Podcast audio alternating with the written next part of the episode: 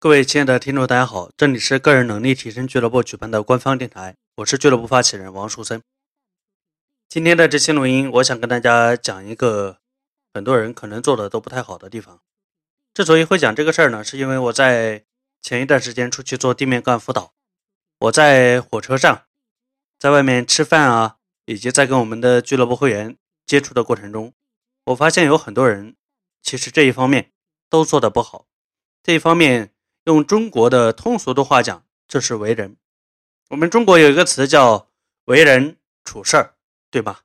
很多人上社会了，都觉得自己要工作什么的，所以都要拼命的去学某一个专业技能，这是在学处事儿。但为人呢？为人处事翻译过来，其实简单的讲，就是为人就是指跟别人处理关系，处事儿呢，就是把事情做好。很多人。关注到了处事儿，却忽略到了为人。今天的这期录音呢，我们也并不想扣多大的一个帽子，我只是提到这两个词。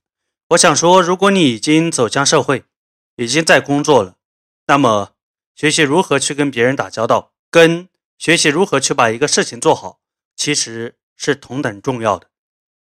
事实上，中国还有一句话叫做“先做人，再做事儿”。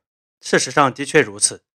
我们每一件事都是由人来完成的。如果你人跟人的关系都处不好、搞不定，那事情就算你有再好的本事，你也搞不好。你想是不是呢？前一段时间有一部很火的动画片叫《西游记之孙悟空三打白骨精》。孙悟空厉害吧？那算是他做事的本事厉害。但你想想，如果他们师徒几个人的关系处理不好，这个团队不稳定，那……唐僧最后也有可能还是还没到西天把经取到，可能就已经挂了。那他们要做的这个大事儿能成吗？所以说，为人处事，为人处事，为什么把为人放在前面？其实中国人还是很有智慧的。